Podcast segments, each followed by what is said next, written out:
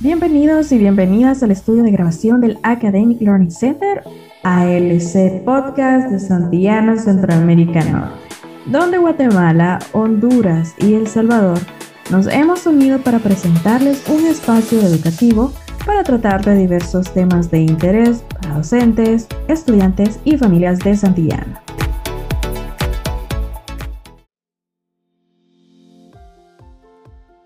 Hola a todos, bienvenidos a este espacio. Mi nombre es Araceli Oliva, asesora educativa para Santillana, Centroamérica Norte. Hoy la felicitación es para ti, maestra, para ti que luego de dar clases buscas espacios como este para autoformarte. Hoy abordaremos el tema de habilidades en preescolar, talentos del siglo XXI. Ilustra las necesidades educativas actuales y es que estamos educando a una generación alfa. ¿Cuál es esta generación alfa? Son los niños nacidos entre el 2010 y el 2025. Pero ¿cómo son estos niños? Estos niños son nativos digitales 100%. Son niños que viven en un mundo globalizado, en donde pueden tener acceso a diferentes programas y juegos educativos. Entonces resulta que nosotros podemos preparar una linda clase para enseñar el color rojo, los numerales del, 1 al 5, las vocales. Y cuando ya estoy lista para dar mis clases, resulta que mis alumnos ya conocen esos conceptos. Permíteme contarte una de mis experiencias. En el 2001, en mi maravillosa época como maestra de preescolar, Preparé un material didáctico hermoso para enseñar los números ordinales. Y ahí estaba yo feliz con mi material didáctico preciosísimo. Feliz explicando que el primer carro en llegar a la meta era el primero. Luego venía otro y era el segundo y estaba tan emocionada explicando que no me di cuenta que mis alumnos tenían una carita de desconcierto. Entonces les pregunté, ¿qué pasa? Y ellos me respondieron, eso ya lo sabemos. Ustedes conocen los números ordinales. ¿Sí? ¿Y cuáles son? Primero, segundo, tercero, cuarto, quinto y sexto. ¿No conocían el séptimo, octavo, noveno y décimo? Porque en el colegio solo había primaria. Entonces ellos sabían muy bien los números ordinales del primero al sexto. Pero eso me enseñó a que siempre tenía que realizar un diagnóstico. Tenía que indagar aprendizajes previos y partir de ellos para construir un nuevo conocimiento. Y también descubrí que ellos estarían más atentos si les enseñaba algo novedoso. Así que el próximo año ya había aprendido la lección. Les dije cuáles son los nombres de los grados de primaria y ellos respondieron fácilmente primero, segundo, tercero, cuarto, quinto y sexto. Entonces les dije, esos son los números ordinales, denotan un orden.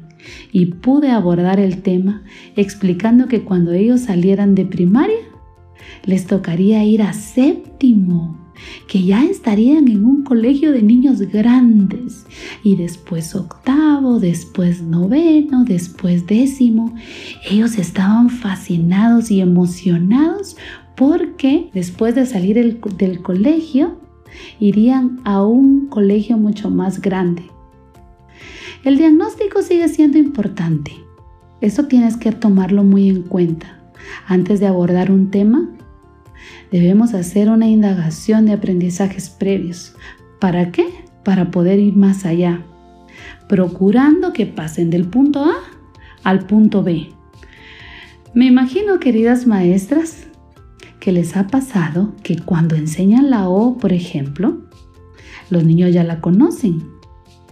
Entonces aquí te voy a mencionar algunas estrategias basadas en mi experiencia anterior.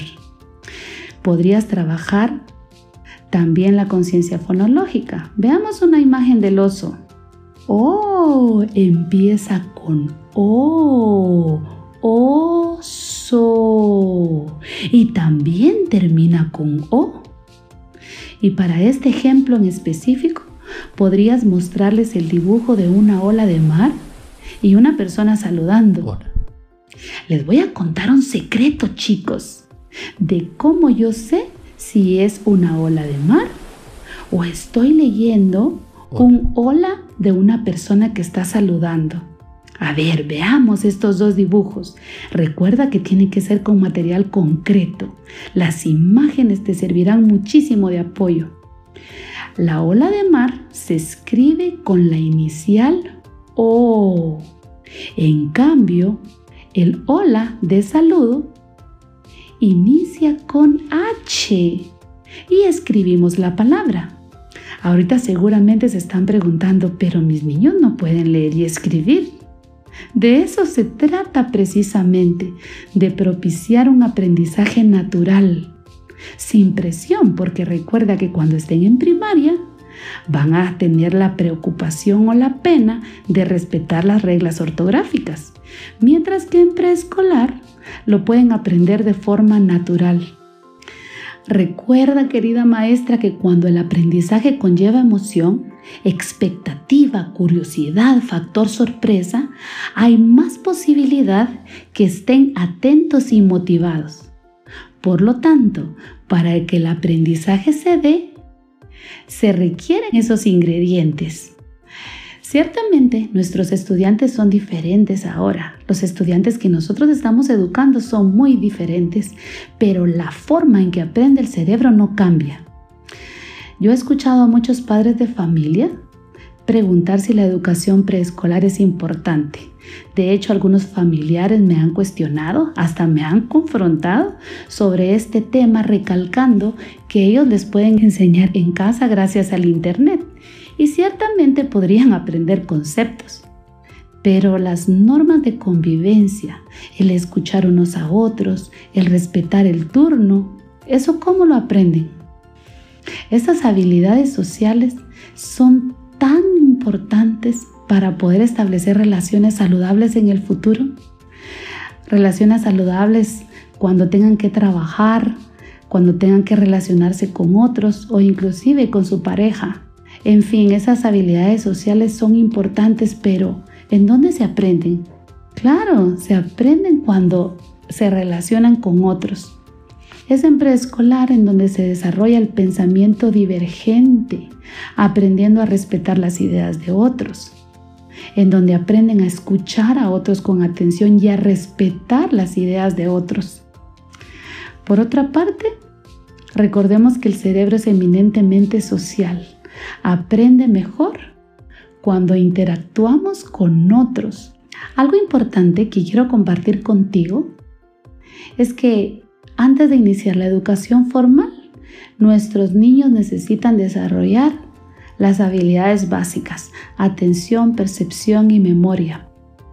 ¿Y cuál es la mejor forma de entrenar la atención? No hay mejor forma de entrenarla que retando su cerebro, hacerlos que piensen, hacerlos que analicen para que logren alcanzar la concentración, a lo que nosotros llamamos atención sostenida. Un cerebro retado es un cerebro que está pensando. Para ello te recomiendo lanzarle siempre preguntas de desequilibrio cognitivo. La memoria es una habilidad que les servirá para responder a diversos retos en la educación formal, por ejemplo, al momento de sumar, pongo uno y llevo dos, al momento de leer, en donde deberá recordar nombres, fechas, lugares y demás. Por lo tanto, esta habilidad es fundamental. Motívalos a aprender canciones, poemas, retaílas de memoria, a recordar acontecimientos eh, realizados durante la semana o durante el mes. Una buena idea que te recomiendo es ir aumentando el número de instrucciones, por ejemplo. Un día les podemos pedir que se toquen el hombro derecho y al siguiente día les podemos pedir, ahora toca el hombro derecho y la oreja izquierda, permitiendo que lo hagan. Al tercer día, tócate el hombro derecho, la oreja izquierda y aplaude. Y así sucesivamente podemos ir en aumento. La idea es que retengan cada vez más instrucciones. Quiero contarte que el cerebro humano puede ser capaz de retener alrededor de 14 instrucciones. Empieza desde hoy con una y ve en aumento. Recuerda que las habilidades se pueden entrenar, no te olvides de ello.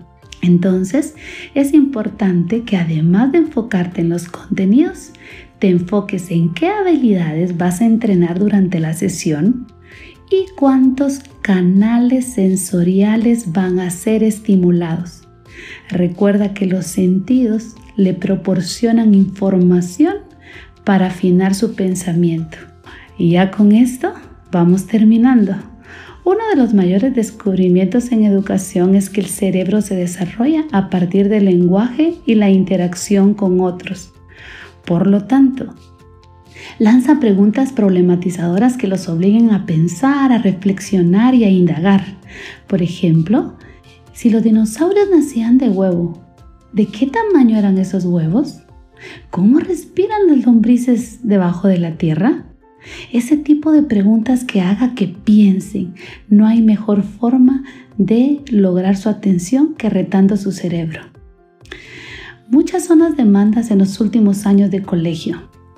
Que los jóvenes sean capaces de analizar, de hacer inferencias, de comprender instrucciones, de comprender un lenguaje escrito y verbal, que posean razonamiento matemático, que sepan cómo relacionarse adecuadamente con otros, entre muchísimas habilidades antes de ir a la universidad.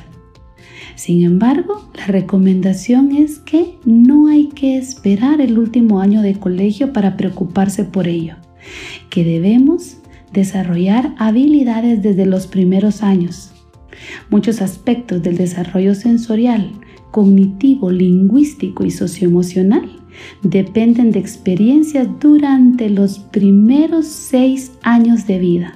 Por lo tanto, querida maestra, tu trabajo es sumamente importante. Tu trabajo es vital. Y hoy, antes de despedirme, quiero decirte, lo estás haciendo bien.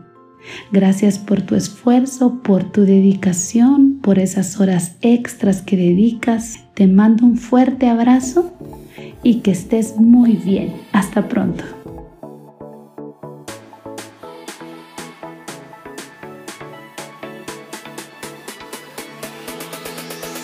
De hecho, invitamos a todos los oyentes que estén pendientes con su coach educativo de su institución, Santillana, para que puedan recibir el siguiente episodio. Muy agradecidos por la atención a este tema. Nos escuchamos en la próxima. Hasta luego.